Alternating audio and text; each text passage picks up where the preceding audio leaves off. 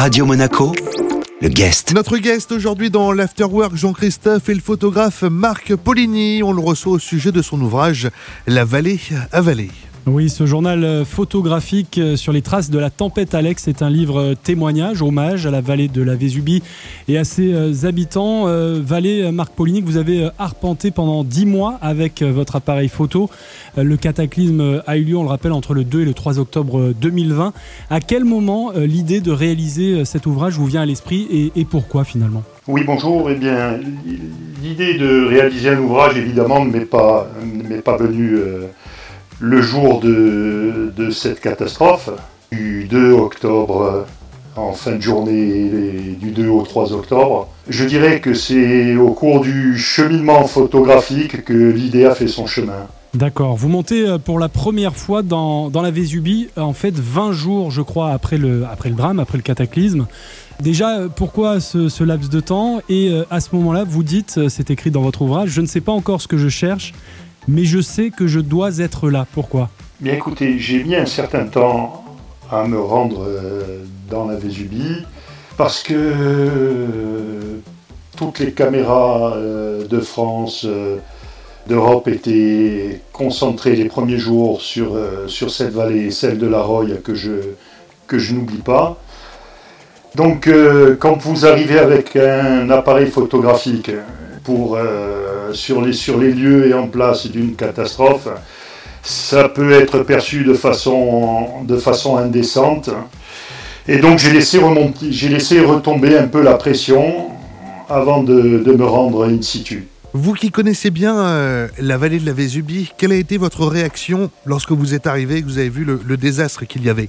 Eh bien, écoutez, c'est une question, c'est une question intéressante parce qu'on a tous vu ces images le jour du 2 octobre. Donc, euh, en arrivant sur place, euh, je dirais que je savais ce que j'allais trouver visuellement. Mais ce qui m'a sauté aux yeux, enfin du moins la question que je me suis posée, c'est quel a dû être ce bruit?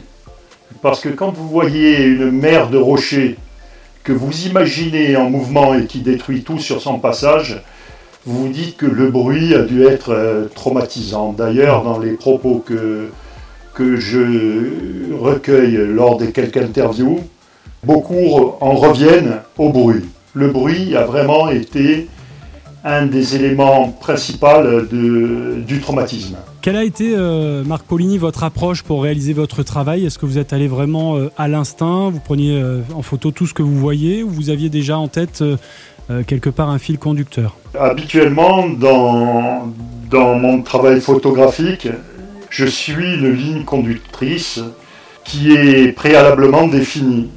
Or là, il ne s'agissait pas de, dans mon approche de documentaire, mais il a fallu me cadrer entre euh, des photos qui ne soient pas trop artistiques entre guillemets dans la mesure où je ne voulais pas qu'elles soient trop esthétiques, car euh, vu le sujet traité, ça aurait été perçu de façon indécente et euh, sans tomber dans le journalisme, ce qu'on a vu les premières semaines au travers de toute la presse, des photos mortifères, sensationnelles. J'ai évité ces deux sujets. Donc, euh, entre ces, je dirais que ces deux limites à ne pas approcher, on définit mon cadre. Alors vos photos, elles sont euh, magnifiques, euh, même si vous disiez à l'instant que vous n'avez pas voulu euh, insister trop, sur le côté esthétique. Elles sont évidemment saisissantes, voire parfois stupéfiantes. Certaines marquent d'ailleurs plus que d'autres. Il y a des paysages dévastés, bien évidemment. Il y a aussi des, objets qu'on a retrouvés éparpillés. Et puis plus tard, il y a aussi les photos des habitants et leurs témoignages, puisque vous en avez recueilli quand même quelques-uns. Là aussi, vous avez fait preuve, je pense, d'un peu de, pudeur. Vous avez voulu euh, faire retomber l'émotion avant euh, d'aller prendre en photo justement ces habitants traumatisés. Oui, j'ai attendu un certain temps avant d'interviewer. Les premières interviews euh, sont du mois de mars. Étant présent dans cette vallée depuis déjà quelques mois, mon visage était un peu familier pour l'ensemble de la population. Donc euh, l'approche a été plus facile. On rappelle le nom de votre ouvrage, Marc Paulini, La vallée avalée avec vos photos. Le texte est signé euh, Stéphane Brasca et l'avant-propos euh, est signé du député et conseiller départemental Éric Ciotti. Merci beaucoup Marc Paulini. Je vous remercie. Notre guest aujourd'hui dans l'Afterwork était donc Marc Paulini, le guest à retrouver en replay sur notre site, nos applications ainsi que nos diverses plateformes de podcast. Radio Monaco, le guest.